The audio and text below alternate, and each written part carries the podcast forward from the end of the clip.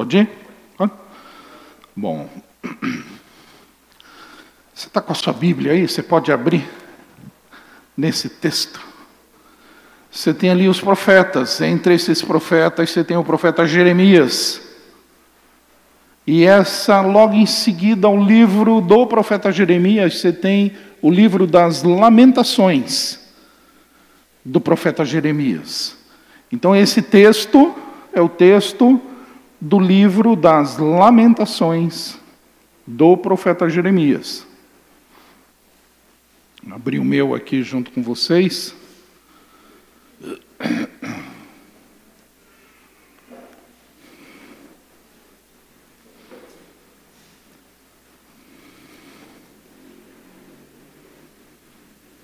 Vamos ler? Vamos ler juntos? É, eu vou pedir para as mulheres iniciarem. Deixa eu só abrir o meu aqui que eu ainda não consegui. Lamentações 3, dos versos 19 ao verso 24. Mulheres começam lendo 19. Nós, homens, lemos os pares. As mulheres começam no 19. Vamos lá, mulheres? Um, dois e.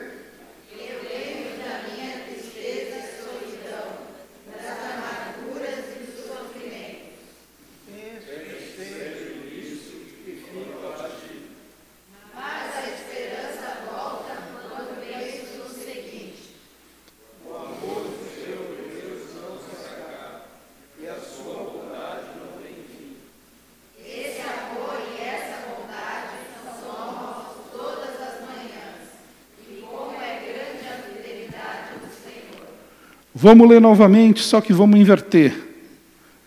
Então, agora nós homens começamos lendo o 19 e as mulheres vão alternando conosco, tá bom? Então vamos lá.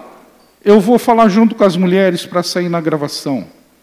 No 19, homens, eu lembro da minha tristeza e solidão, das amarguras e dos sofrimentos Penso sempre nisso e fico abatido. Mas a esperança volta quando penso no seguinte: o amor do Senhor Deus não se acaba e a sua bondade não tem fim. Esse amor e essa bondade são novos todas as manhãs, e como é grande a fidelidade do Senhor.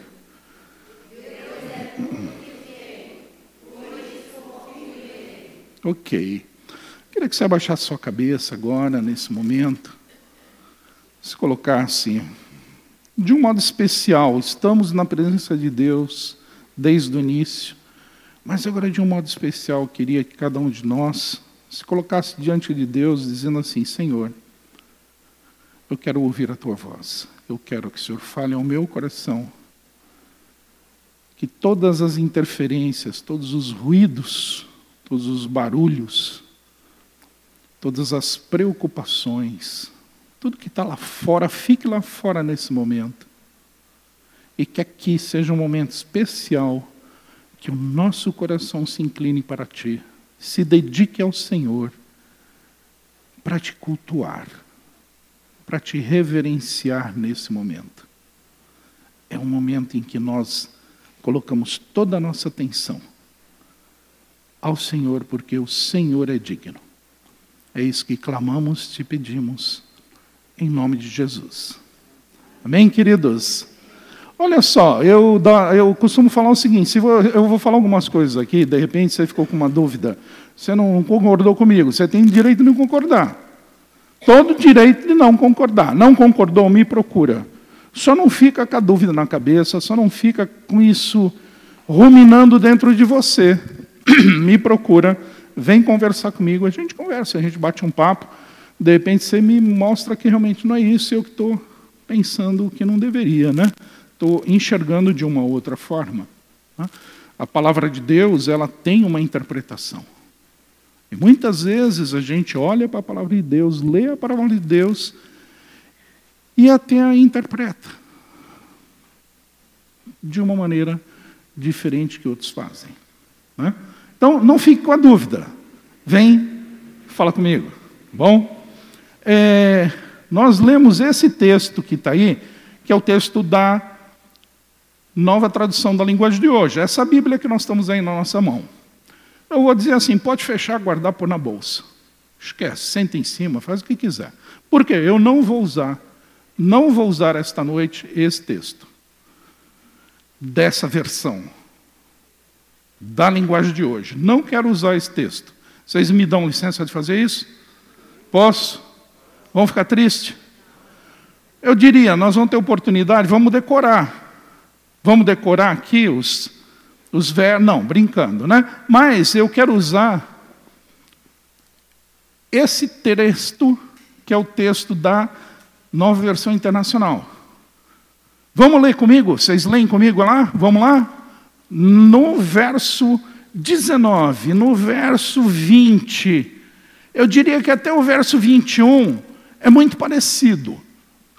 Trocam só alguns, algumas palavras sinônimas. Do 22 em diante, olha como está diferente, de certa forma, mais completo mais detalhado. Não está em contradição. Está claro para vocês isso? Só está mais completo, mais detalhado, mais amplo, mais abrangente o que está se falando aí. Vamos ler o 22 juntos. Graças ao grande amor do Senhor é que não somos consumidos, pois as suas misericórdias são inesgotáveis. Renovam-se cada manhã. Grande é a sua fidelidade. E eu vou por mais esse texto para lermos juntos, que é da Almeida Revista e Corrigida, uma das mais antigas versões que tem. Vamos ler juntos do 22 em diante? As misericórdias do Senhor são a causa de não sermos pois novas. Eu adoro matemática, eu amo matemática, lógica, sou das exatas. Interpretação de texto não é o meu forte. Não gosto muito. Mas a gente lê ali o que? No 23. Novas são cada manhã. Quem é nova a cada manhã? Isso aí. As misericórdias. Olha só, bate o olho aí, bateu o olho. Vamos brincar de achar diferença? Brinca de achar diferença. Conversa com quem está do seu lado aí rapidinho. Que diferença você está vendo aí? Batendo o olho da nova tradução, essa que vocês já guardaram, puseram na bolsa, para a NVI ou para revista corrigida. Rapidinho aí, bate o olho, dá uma conversadinha aí. Que diferença tem aí que vocês diriam? Está diferente lá em cima, aqui de baixo está diferente.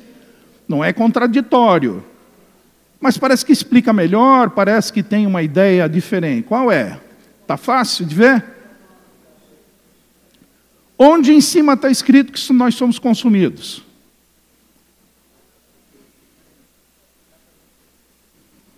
Não tem graças ao grande amor.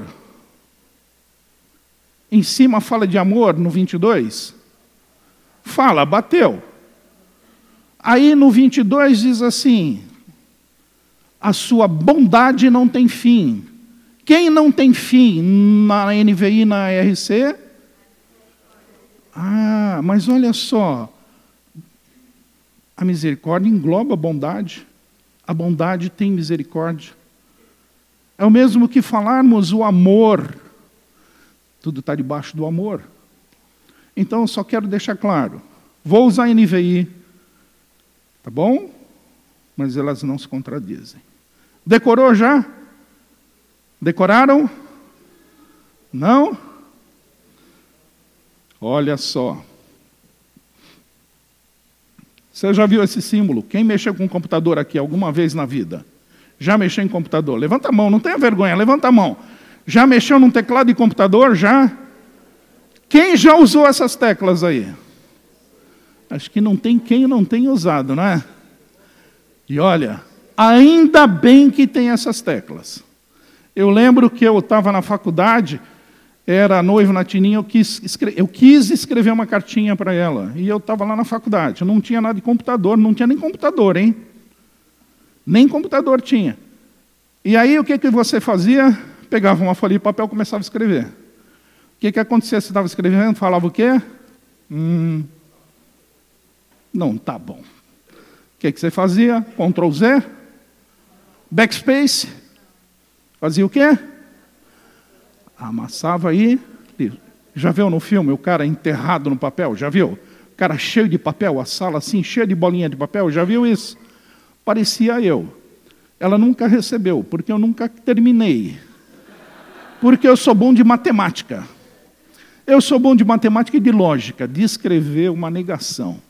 E ela nunca recebeu. Engraçado que quando eu voltava para São José, normalmente vinha um bilhetinho dela para mim, era muito legal esse bilhetinho dela. Eu queria retribuir, mas não conseguia. Mas como faz bem o Ctrl Z, não faz? O backspace. Tem esse daí. Quem já viu esse símbolo no seu computador? A lixeira está cheia. E aí diz assim: esvazia a lixeira. Você já teve coragem de esvaziar a lixeira? Já? Quem teve coragem de esvaziar a lixeira aqui? Parabéns. Porque sabe qual é a mensagem que ele diz? Qual é a mensagem que ele diz? irreversível. Jogou fora Gelvis, já Elvis. Não é assim? Não adianta chorar depois. Porque você deletou, vai lá na cheira, traz de volta. Não é assim que funciona?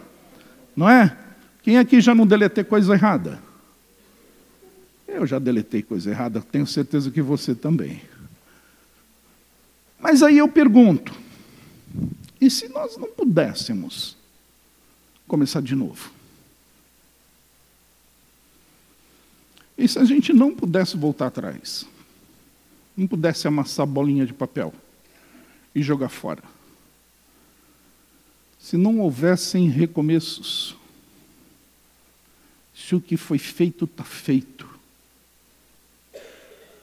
não se volta atrás. Você já pegou seu WhatsApp, mandou e fez? Ai meu Deus, mandei errado. Já fez? Sabe que agora dá para editar. Você pode editar e mandar em cima.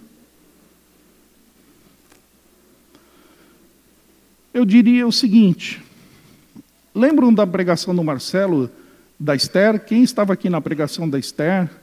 Lembram da lei dos medos e persas? o que o rei decretava, irrevogável. Não volta atrás, não tem backspace, não tem Ctrl Z, não tem, não era bem isso que eu pensei. Tanto que ele mandou matar os judeus e o que aconteceu?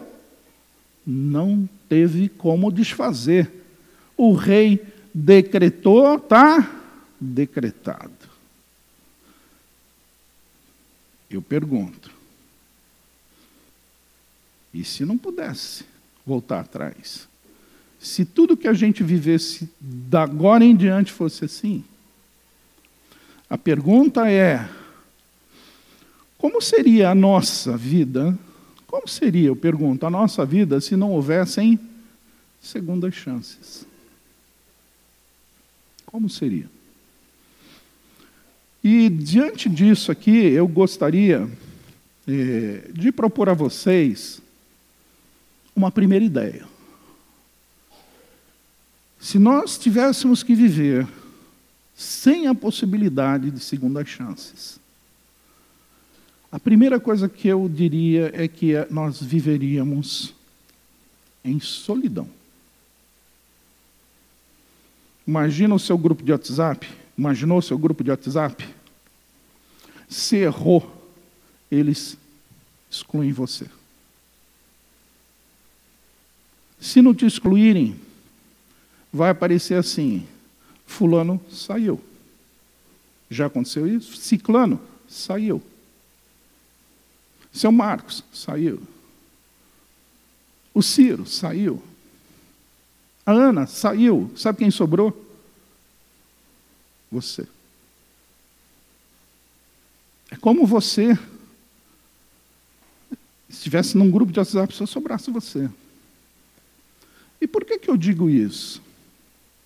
Eu digo que nós viveríamos em solidão porque relacionamentos trazem conflitos.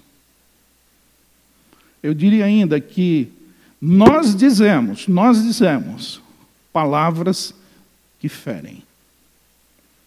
Eu não vou pedir para você levantar a mão, mas se eu fizesse uma estatística aqui, quem hoje já disse algo que não deveria ter dito? Talvez todos, todos levantássemos a mão. Não necessariamente viesse até a ferir, mas eu diria esposo, esposa, filho, pai, mãe, são os maiores alvos, inclusive, disso. Parece que quanto mais íntimos, quanto mais próximos, quanto mais até amigos, parece que mais acontece. Eu, Paulo até disse uma vez assim: Eu não faço bem que quero, faço mal que não quero. Eu diria que nós vamos decepcionar, nós vamos falhar. Se você não concorda, vem, depois a gente conversa, tá bom? Você tem o direito de não concordar comigo. É a minha posição.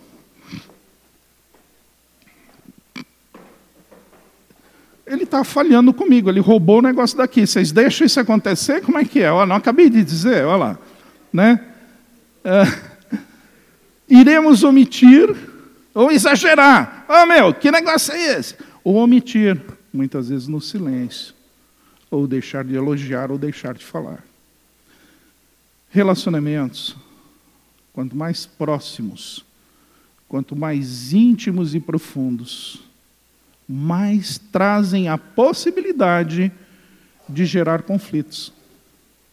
O problema não é a geração dos conflitos. O problema está em não se resolver os conflitos. E o grande problema está em como se resolvem os conflitos. Ok? Os conflitos vão existir. Eu penso diferente da Jailda, não penso? Penso. Eu penso diferente do Nilson. E assim por diante. Somos diferentes, enxergamos de pontos de vista diferentes. Como seria se não houvessem segundas chances? E eu pergunto, como seria se não pudéssemos ter o arrependimento, o perdão, a reconciliação? Como seria? Se eu não puder chegar, Ana, me perdoe, eu errei com você, Ana. Não posso, não pode. Não há segunda chance. Ana falou, errou comigo, acabou. Lei dos médios e persas. Como seria isso? O de cima, alguém conhece o de cima? Vocês são velhos, hein? Quem não é da época do túnel do tempo aqui? Ou melhor, desculpa, quem é da época do túnel do tempo aqui? Poxa, olha, São Vicente, só dois ou três tiveram coragem de levantar a mão, sabia? Depois, quem não conhece, pergunta o que é o túnel do tempo, tá? Algo parecido com o De Volta para o Futuro, que está ali. Né? E por que, que eu falo isso? Porque essa experiência, sabe? Essa experiência de voltar no passado, voltar atrás, voltar lá no passado e falar assim: seu Marcos, me perdoe aquilo que eu fiz lá, eu não queria ter feito, mas eu fiz. Se eu pudesse, eu, eu, eu voltava lá e desfazia. Mas, sabe, seu Marcos, é, vamos, fazer, vamos fazer uma coisa? Me perdoa. Esquece o que eu fiz, retira, apaga, me perdoa e vamos fazer assim. Vamos começar agora como se aquilo não tivesse existido. Sabe, é essa viagem no tempo em que eu chego e falo, Tina, vamos começar de novo, bom dia. Todo dia, bom dia. Vamos começar de novo. É essa viagem que nos traz a possibilidade de começar de novo. Imagina se isso não existe. Não existe. Errou com a mulher, está errado. E vai ficar errado, e quanto mais erra, pior vai ficando. Então, minha primeira colocação é essa. Se não houvessem segunda chances, se a gente não pudesse fazer essa viagem no tempo, de voltar ali atrás, confessar, dizer errei, me perdoa, apaga o que eu fiz, vamos começar de novo, viveríamos em solidão. Como seria viveríamos em solidão. Mas eu tenho mais uma colocação. Que eu acho que também, se não pudéssemos ter segundas chances, além de estragar os relacionamentos entre nós, nós acabaríamos vivendo presos, refém das circunstâncias que nós mesmos criamos com as nossas más escolhas ou com as nossas más decisões. O que, que eu quero dizer com isto? Nós não cometemos erros. Nós não somos perfeitos. E eu não estou só falando, eu não estou falando só de, não estou querendo dizer aqui de falha de caráter. Tô, eu estou querendo dizer o seguinte: ou por falta de informação, de experiência, de oportunidade, é, influência, alguém nos influenciou e de repente a gente comprou um air fryer. E depois que usou, o air fryer disse assim: para que eu comprei isso? É que eu quero demover minha mulher da ideia de comprar um air fryer. Por isso que eu estou falando isso. Vocês riem, é? Ah, não? Nada como batata frita. Eu quero comprar uma fritadeira daquelas, sabe aquelas fritadeiras? Que nem que o Marcelo tem, Miriam, sabe aquela fritadeira que o Marcelo usa? Ela quer fryer. Vocês, viu? Vocês, viu? Mas olha só, você compra aquele elefante branco, olha para aquilo e fala: para que eu gastei meu dinheiro com isso? Só que se você não pudesse vender, não pudesse devolver, se ia ter que engolir aquele negócio por resto da vida. Foi na loja, cheio do tutu, deixei aquele carro que sempre me atendeu e saí com um belo carro que na esquina já parou, começou a me dar problema. E eu falo o quê? Por que, que eu não fiquei com o meu carro velhinho, que me atendia? Essa geringonça não anda. Só que se não houvesse a possibilidade de se voltar atrás, o que, que você ia ter que fazer? Ficar o resto do tempo com aquele carro, mesmo que ele não suba e não faça lotação, ele vai ter que ficar com aquilo. Circunstâncias. Se a gente não pudesse desfazer o que fez de errado, voltar atrás numa tolice, desculpa falar assim, mas numa escolha errada, numa decisão errada, a gente ficaria refém aprisionado às consequências disso que a gente fez de maneira indevida. Não só viveríamos na solidão, mas viveríamos refém das circunstâncias. E olha só, se não pudesse rever, se não pudesse restaurar, replanejar, se reconciliar, se reconstruir, se revisar não fosse possível, se nada disso pudesse ser feito, ia ter que viver sempre dentro daquele aquário ali, mesmo poluído, mesmo cheio de peixinho, quando eu gostaria, talvez, e pensei que um aquário maior e, e fiz a decisão errada. O aquário ali novo representa a possibilidade de uma mudança, mas nós estamos vendo o quê? Não há segunda chance. Não existe segunda chance. Como seria então se não houvesse segunda chance? A primeira, nós viveríamos em solidão. A segunda, nós viveríamos refém das circunstâncias. Gostei, ó. Já decoraram. E vem a terceira e última. Isso é só introdução. Desculpa. Viveríamos de lamentações. Esse é o famoso Muro das Lamentações, lá de Israel. Por que, que eu digo que viveríamos das lamentações? Por conta disso. Se eu não posso desfazer as circunstâncias, se eu não posso pedir perdão, só me resta observar os estragos e nem adianta chorar o leite derramado. Não tem como limpar o estrago mais. Apenas olhar para trás, nada pode ser feito. Em solidão, refém das circunstâncias, e viveríamos nos lamentando. Por que, que eu fiz isso? Por que eu disse isso? Por que eu não pensei duas vezes? Por que eu agi assim? Estas palavras, se não pudessem ser usadas, errei, sinto muito, me perdoe. Só nos restaria lamentar. Se você não concordar comigo, me procura depois, vem conversar, vem dizer, ó, não concordei com você, acho que não é isso não. Né? Não adianta fazer cara de cachorro magro, né? de cachorro, não adianta, não adianta, porque não adianta mais nada, foi mal, deu ruim, não tem volta. E aí,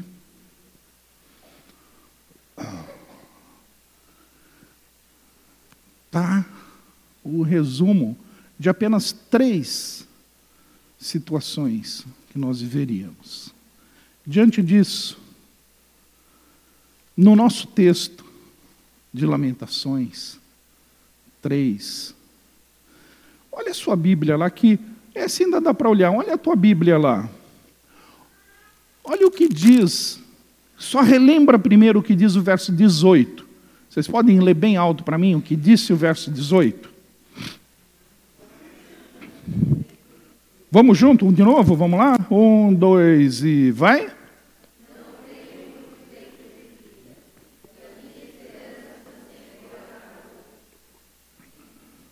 Esse é o 3,18.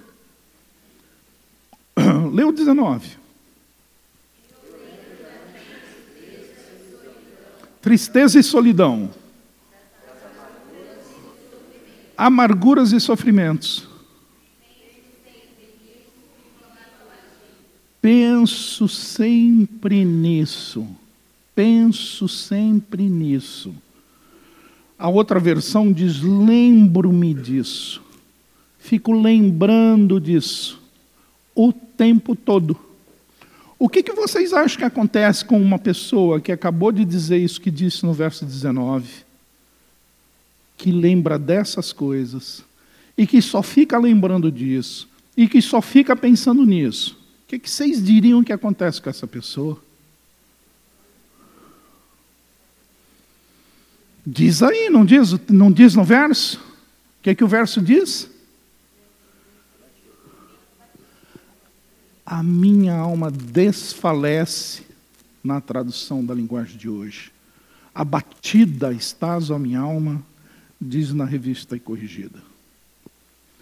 Eu chamaria isso de depressão no mundo de hoje. Nos dias de hoje, eu diria a pessoa entra em depressão. Se não houvessem segundas chances, se não houvesse a possibilidade de perdão, arrependimento, confissão, se a gente não pudesse voltar atrás nas decisões erradas, a gente não pudesse pedir desculpas, perdão, esse seria o caminho, esse seria o resultado. Provavelmente, queria a nossa alma caminhar em direção. Porém, porém, né, eu gostaria que, talvez no grupo célula ou num grupo pequeno, refletisse um pouco sobre isso. Eu tenho oferecido segundas chances a mim mesmo. Tenho oferecido segundas chances àqueles com quem eu tenho me relacionado, desde os mais próximos até aqueles com quem eu tenho me relacionado. Eu tenho oferecido segundas chances. Perdão, arrependimento e reconciliação. estão presentes na minha vida, tanto dando quanto recebendo? Uma primeira reflexão passaria por isso.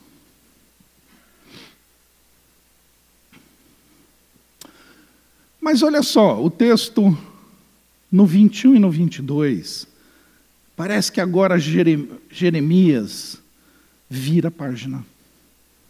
E dizem que nesse livro, que vem numa negativa, negativa, negativa, negativa, negativa, quando chega nesse verso, ele vira ao contrário e é uma outra fase do livro das Lamentações.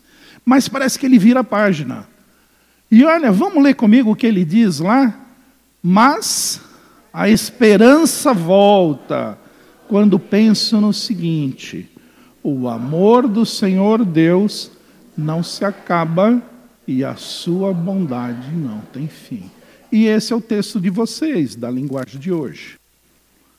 Porém, nas outras linguagens, você vai ler aquela bondade. Eu tenho o apontador aqui, João? O de cima, esse? Ah, aqui, ó. Você vai ler bondade como misericórdia. As suas misericórdias não têm fim. E em alguns vão dizer ainda que a misericórdia do Senhor não se acaba, são inesgotáveis. Mais específico, amor é muito amplo, né? E aí parece que é uma virada de página, porque ele fala de uma esperança. E essa esperança está em quem? Nas circunstâncias? Nele mesmo? Está em quem? nas misericórdias do Senhor. E aí, parece assim, que quem, quem vive de lamentações, quem vive olhando para trás, quem vive olhando só para o que aconteceu, para os erros, para as circunstâncias, está nesse primeiro momento da depressão. Mas aquele que crê, que traz a esperança para o coração, traz a misericórdia como uma possibilidade do grande amor do Senhor, olha para frente, olha para o futuro, começa a enxergar a possibilidade de fazer o certo e de dar certo. Um olha para trás, foco no erro. O outro olha para frente, foco no certo, foco no que pode acontecer de bom. Um olha no que deu errado e se lamenta. O outro olha para frente e diz: Vamos, eu tenho esperança que pode dar. E aí, essa esperança traz essa possibilidade de que eu não mais precise viver colhendo os frutos das circunstâncias que eu criei, com as minhas más escolhas. É essa esperança que permite que a gente creia que nós podemos reconciliar, mesmo depois da besteira que eu te falei. E a gente pode voltar a ser amigo, a gente pode voltar a ser um casal reconciliado, firme, com um casamento reestruturado novamente, e assim por diante. De que é possível viver com alegria, não só se lamentando. É essa esperança que nos traz, é a visão de que essas coisas não são não estamos condenados a isso, a vivermos com isso. É essa a esperança que Jeremias aponta. E eu trago mais uma pergunta, para a gente depois conversar um pouco. Que é onde tenho colocado o meu olhar, onde está o foco do meu olhar? Para trás, no passado, nas lamentações, para o futuro, na esperança, nas misericórdias no amor de Deus, no que pode dar certo?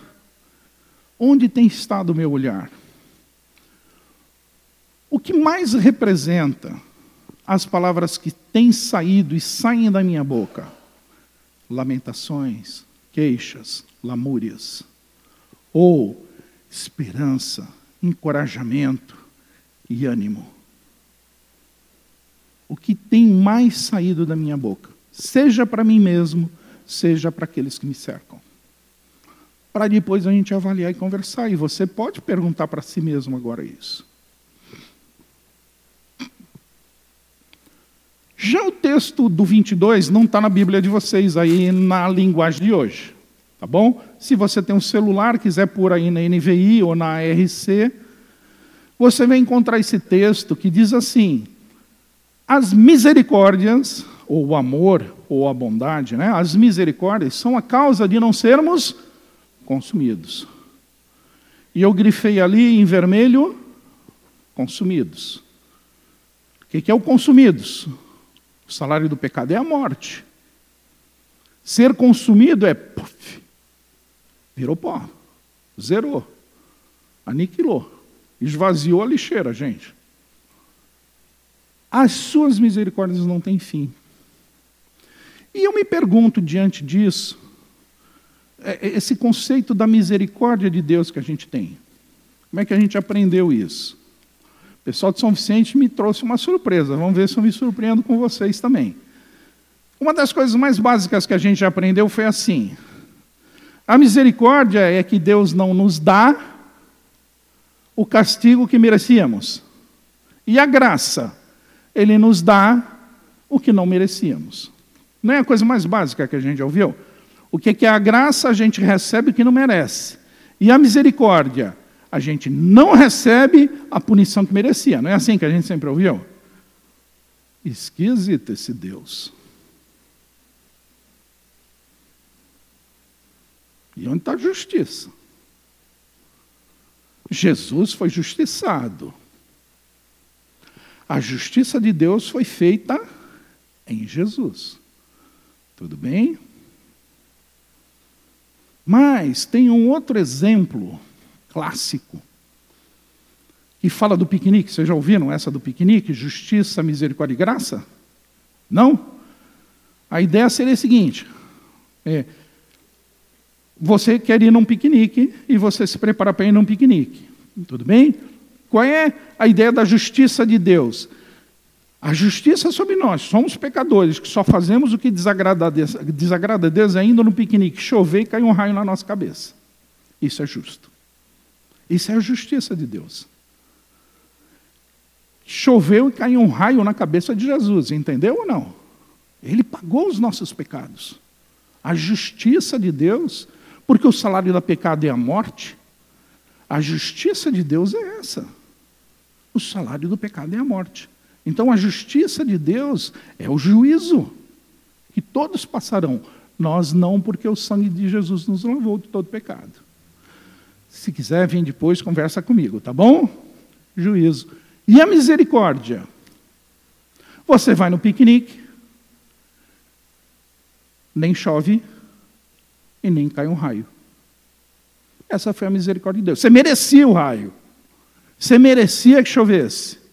Era justo que chovesse, porque nós somos pecadores, nós, mas nem choveu e nem caiu o raio.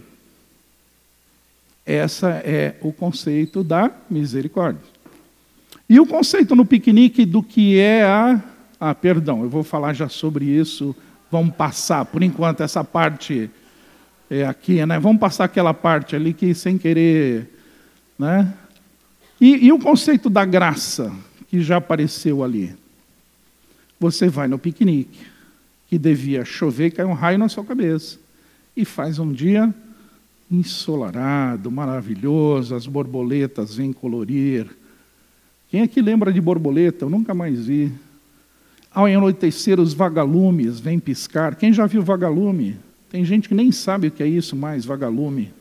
E os vagalumes piscam. E, e aquele clima romântico. Isso é graça. Você recebe o que não merecia. E a misericórdia? Você deixa de receber o raio e a chuva que merecia. E a justiça? A justiça você recebe o que merece. Chuva e raio na cabeça. Quantos já tinham ouvido? Ninguém já tinha ouvido isso? Não? Mas o conceito de misericórdia, vocês já tinham ouvido essa, esse conceito de que, peraí, parece que Deus não pesa a mão? Já ouviram isso? Deus que vinha para acabar com você, muda de ideia e alivia um pouco. Ele ia, ah, mas ele faz um pouco menos. Já ouviu esse conceito ou não? Eu vou pular o leite condensado porque fala contra mim, tá bom? É isso? mas deixa ver. É, vamos lá, vai, eu tenho que falar. Pior ainda, é o conceito errôneo da misericórdia. Quando você sabe que vai fazer o errado, faz e ainda pede misericórdia. Não é? Você está doente, está gripado, está resfriado, vai sair de casa, a esposa fala, não vai levar o guarda-chuva. Você fala, não vou. Tem misericórdia, Deus. Não é assim?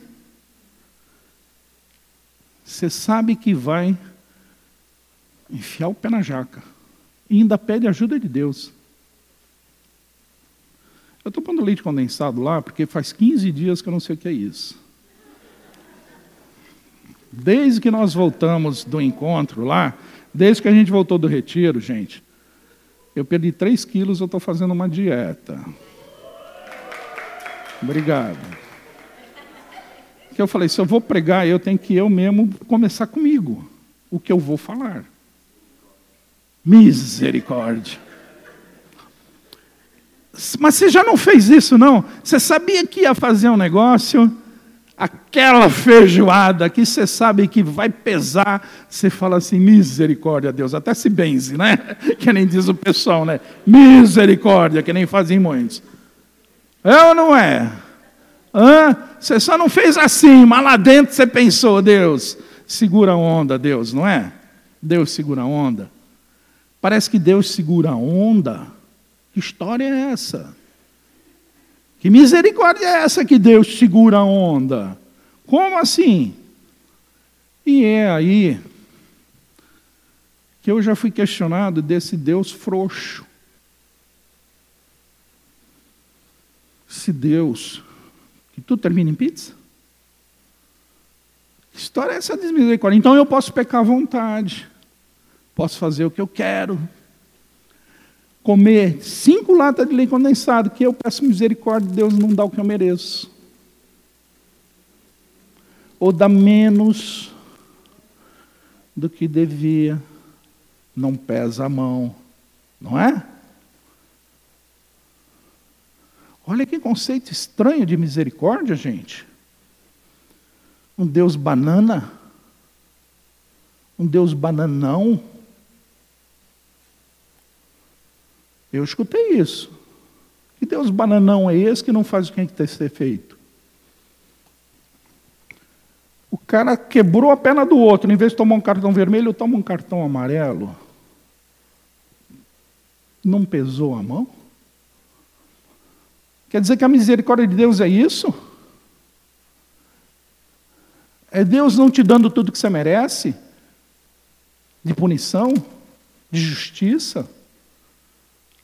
Você errou, errou, errou, e Deus fala assim: ah, tá bom. Quem é que já não ouviu assim? No fim, Deus perdoa. Quem já não escutou isso? E eu já ouvi isso de cristão, que desviou, que está no mundo, dizendo: Eu sou salvo, eu vou para o céu. No fim, eu peço perdão, Deus vai perdoar mesmo. Por quê? Porque Deus é misericordioso. Epa, peraí. Que conceito de misericórdia é esse? Que conceito de misericórdia é esse? Depois vem, conversa comigo, você tem o direito de discordar de mim. Bom, parece que tudo acaba em pizza. Né? Então, olha só, a primeira coisa que eu queria trazer para vocês é que, de forma alguma, baseado nesse texto aí, ó. Misericórdia não é passividade de Deus, não. Misericórdia não é Deus não pesando a mão. Misericórdia não é que Deus não fez a justiça que tinha que ser feita. Não deu o cartão vermelho e deveria ser dado. Misericórdia não é isso, não. De forma alguma nós estamos falando de um Deus passivo, mole. Deus é firme, Deus é justo, Deus é amoroso, amoroso, mas não passivo. Pergunta para Jesus aí, Jesus, como foi na cruz? Doeu ou não doeu? O salário do pecado é a morte. Justiça foi feita em Jesus. Olha só. Se você não, nos, não nesse livro das Lamentações, mas se você for no livro do profeta Jeremias, desse mesmo profeta que escreveu Lamentações, só que você vai no livro de Jeremias, no capítulo 3, não vamos fazer isso agora, mas lá no capítulo 3, ele, Jeremias, vai descrever como é que estava Israel. Em resumo, é assim: os irmãos deles, Judá lá, o, perdão, os irmãos do norte, chamavam-se Israel, já tinham sido levados cativos. Já tinham sido levados embora. Esses que estão aí com ele, com Jeremias, são os de Judá, que já viram o juízo de Deus ser exercido no povo do norte. E ele diz assim, Jeremias, que ainda assim, Judá é uma irmã infiel que também se prostituiu, como Israel se prostituiu com os ídolos, abandonando ele, o verdadeiro Deus, adorando ídolos de pedra, mentindo e enganando. É o que diz esse texto de Jeremias 3. Era essa a situação de quando Jeremias escreveu isso. E mais ainda, a Babilônia veio, invadiu Judá, levou todo mundo embora, matou os homens, só deixou os doentes para trás, só deixou, entre essas, algumas, alguns jovens, levaram os jovens cativos, fizeram os homens escravos. Sabe o que Jeremias chama a Babilônia? misericórdia de Deus. Hum. Espera aí. Isso é a misericórdia de Deus com o povo de Judá. O cativeiro babilônio. O cativeiro da Babilônia.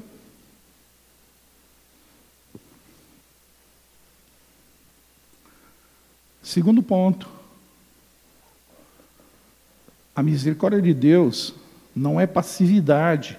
A misericórdia de Deus é uma atividade. É um Deus que vem e age. Essa é a misericórdia de Deus. Deus vem e faz assim, ó. Ei, shh, para. Está vendo a mãozinha lá? A misericórdia vem e diz assim, ó. Ei, para. Muda. Não faz isso. Isso é a misericórdia de Deus. É um alerta, é um alerta que diz assim: vocês serão consumidos. A razão pela qual não somos consumidos é a misericórdia de Deus. A misericórdia vem e diz assim: o teu caminho vai chegar ali, tem um buraco, você vai cair, vai morrer. A misericórdia, ela vem falar assim: não continua por aí. É morte. Então, olha só, é um conceito um pouquinho diferente. Qual o conceito que eu quero dizer que é diferente? Voltando aqui, desculpa. Voltando aqui. Não é que Deus vinha me consumir e a misericórdia se meteu na frente e falou: Deus, não, não consome ele, não. Não faz isso com ele, não afrouxa um pouco, não pesa a mão. Não, não é isso, não é esse o conceito da misericórdia. Deus vinha fazer juízo e a misericórdia falou: Pera um pouco, Deus, dá mais um tempinho para ele. Não, não, não. A misericórdia, na verdade, é Deus. Não, não, não, não deixando que Deus venha, é não deixando que a gente vá para o buraco. A misericórdia vem para dizer assim: ó, para, não continua. Porque se você continuar é morte. Vai dar ruim. O que você vai fazer? Você vai colher frutos amargos, solidão, circunstâncias, lamentações, talvez até uma depressão. É Deus dizendo assim: para, não vai por aí, não vai por aí. É uma ação de Deus tentando dizer para a gente: muda, muda. Deus falando assim: eu te dou uma segunda chance. Eu vou te dar uma oportunidade. Ó, oh, é por aqui que você tem que ir. É por aqui que você tem que caminhar. Se você continuar fazendo o que tua vontade quer, se você continuar fazendo o que teu eu quer, você vai ser consumido por você mesmo. Você está caminhando para ser consumido por você. Você está se autodestruindo. Continue comendo leite condensado, suas veias vão entupir. E você vai chegar no infarto. Não adianta dizer que Deus foi afrouxando, afrouxando e me deixou infartar. Não. Deus usa a voz da esposa, do irmão, de quem quer que seja, para me dizer: para, do médico, do mal súbito, da pressão alta, da dor de estômago, da diarreia, para dizer: para, você está indo para o infarto, para, muda. Misericórdia é oportunidade de mudança. Sabe, além de dar o Ctrl Z, é dar um Enter no que tem que ser feito. Guarda isso. Além de dar o Ctrl Z, porque tem que dar o Ctrl Z, tem que voltar lá atrás, tem que desfazer o erro, tem que pedir perdão, tem que mudar as circunstâncias, mas é preciso dar um enter no que tem que ser feito correto, do que tem que ser feito direito.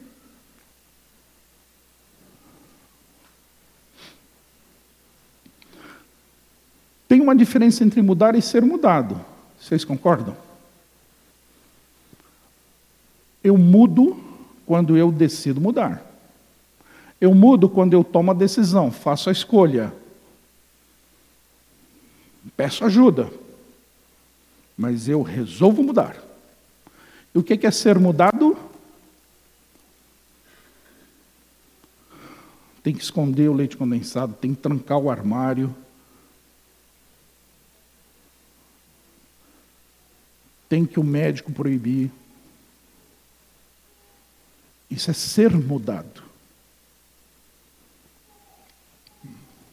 De repente você vai tomar uma notícia muito ruim.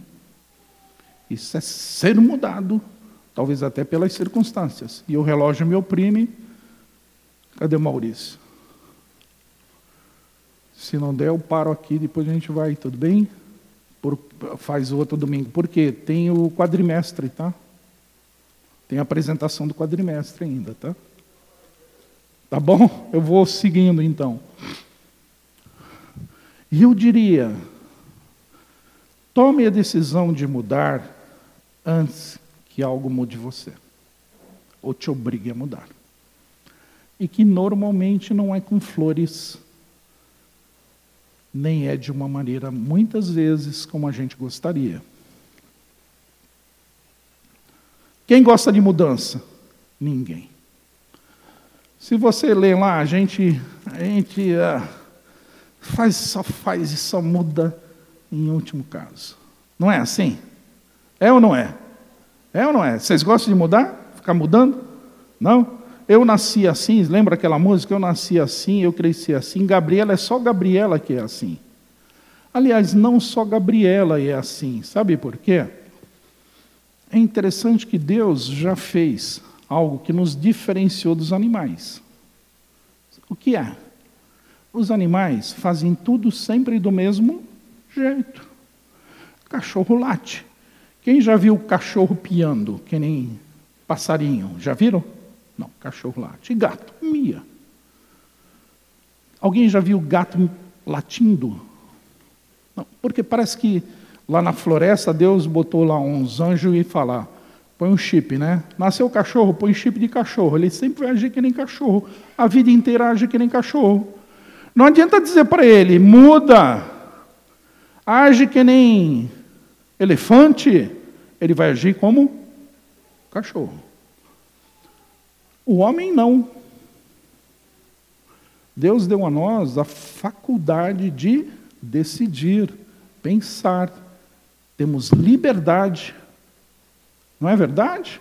Você precisa ser sempre igualzinho o que você sempre foi? Precisa? Não, Deus se permite ser diferente. Talvez se a Tininha me conhecesse hoje não casasse comigo. Eu tinha 63 quilos, hoje eu tenho 125. Casava, amor? Casava, né? Só que eu era um, um assim, né? Uh, e hoje? Talvez ela diga, mas se parece com um, com um do meio ali, né? O do meio. Talvez hoje eu esteja mais parecido com o do meio. Agindo não como gente, como homem, mas como um animal. Criado para fazer aquilo e sempre aquilo. Do mesmo jeito. Sempre igual, eu sou assim. Eu sou assim, me engole assim, ou se quiser, se não quiser, vai me engolir do mesmo jeito. Já escutou essa frase? Eu sou assim, vai ter que me engolir assim? É bicho. Bicho é assim. Não adianta querer você ter um cachorro e ele miar. Você não é bicho. Eu não sou bicho. Eu posso não comer leite condensado. Eu posso agir com inteligência que Deus me deu e só deu para mim, não deu para o cachorro. Não é verdade? Não sei se você se identifica com algum ali, é brincadeira, tá? né? Mas cuidado. Porque bicho não muda, nós podemos mudar. Né? E olha só, essa mudança é uma liberdade que a gente tem, que envolve uma responsabilidade. Tudo bem? Nós somos ou não somos responsáveis? Sabe o que é responsável? É ter a capacidade de responder. Porque se você pegar uma criança incapaz, ela não é responsável porque ela não consegue responder. O bebê que está no colo do Maurício, não adianta falar para ele, sai correndo, ele não vai sair correndo. Por mais liberdade que a criançazinha tenha, mas ela não tem a responsabilidade, a capacidade de responder. Só que, olha, você é salvo em Cristo Jesus, eu sou. Deus já nos deu capacidade de responder a mudanças para fazer o que a vontade dele quer. Se eu não mudo, é porque eu não quero. Porque a capacidade de responder, ele já nos deu através do poder do Espírito Santo. Gente, não tem desculpa. Não tem desculpa. Ah, eu não consigo. Pede ajuda. Pede ajuda. Ora. Não é assim, ah, eu vou fazer e pronto. Vai cair do cavalo, concorda? Ah, eu vou perder 30 quilos. Vocês vão rir de mim daqui a pouco. Cadê os 30 quilos? Arrogante. Norberto, arrogante. Pede ajuda dobra o joelho, ora, Tina, não compra leite condensado. Toma decisão. Tenha coragem de mudar. Tenha a coragem de mudar. Essa coragem. Compartilha com o irmão. Não é assim que tem que ser? Sozinho, sabe onde você vai chegar? Lugar nenhum. Sozinho você não vai longe, não. Mas tome a decisão de mudar antes que você seja mudado. A Tina concorda, olha lá, está fazendo sim para mim. Ela adora quando eu falo essas coisas aqui, ela fica feliz da vida, né? E olha, eu desafio você a hoje ainda, ou amanhã de manhã, dizer isso para Deus. Dizer isso para o Senhor. Sonda-me. Vê se tem aqui algo que o Senhor não quer e me guia. Ele está pedindo ajuda, não está? Ele está falando, me guia por onde eu devo ir. Mas ele está falando assim, ó, eu quero saber o que eu preciso mudar. E aí eu digo assim, estou terminando, tenho buscado a Deus em oração, pedindo que Ele revele o que em mim deve ser mudado. Tenho feito isso. O que Deus já me mostrou que precisa mudar e que passos eu tenho dado nessa direção. Lembrando que eu preciso de coragem, oração, preciso do Espírito Santo, preciso dos meus irmãos. Por último, lembrando só que não, a misericórdia Está claro que a misericórdia de Deus não é essa passividade de um Deus banana, bola murcha, que deixa de pesar a mão. Não. É um Deus que age para que você não infarte. É um Deus que te dá a oportunidade de mudar, porque está com você, te dá poder, te dá responsabilidade, te dá condição e está junto com você. É isso é a misericórdia. E olha só, ela se renova a cada manhã, essa oportunidade, essa ação de Deus se renova a cada manhã. Não é que Deus nos dá uma segunda chance, Ele nos dá segundas chances, e terceiras, e quartas, e quintas, comigo passou de um milhão já. E não é porque Ele é um Deus banana, não porque ele está fazendo assim: não vai, Norberto. Norberto, não vai. Norberto, o buraco está chegando. Não faça isso.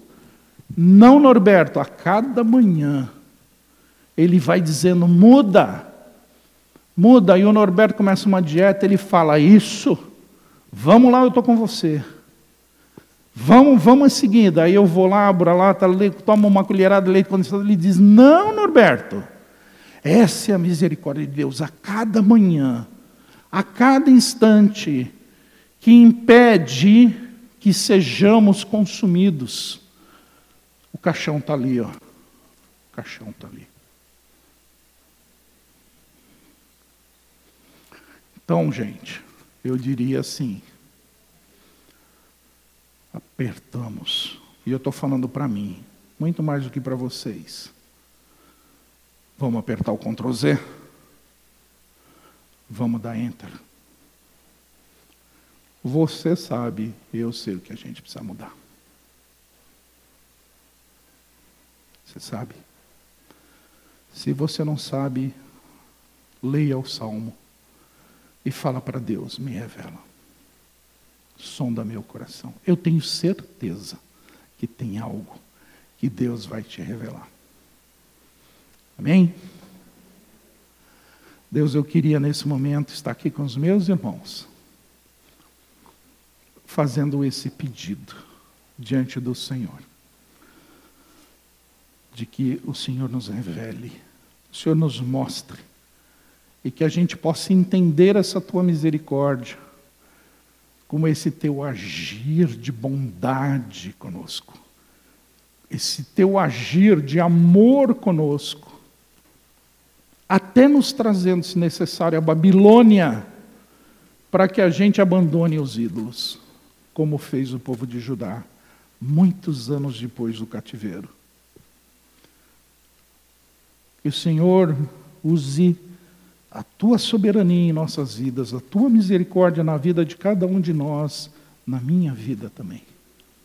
E que a nossa decisão seja de mudar antes que sejamos mudados pelas circunstâncias. Que o teu Espírito que está conosco, que nos dá força e coragem, nos capacita, seja aquele a quem, junto com os irmãos aqui, a gente busque para realizar as mudanças alinhadas com o teu querer e a tua vontade. É o que a gente clama em nome de Jesus.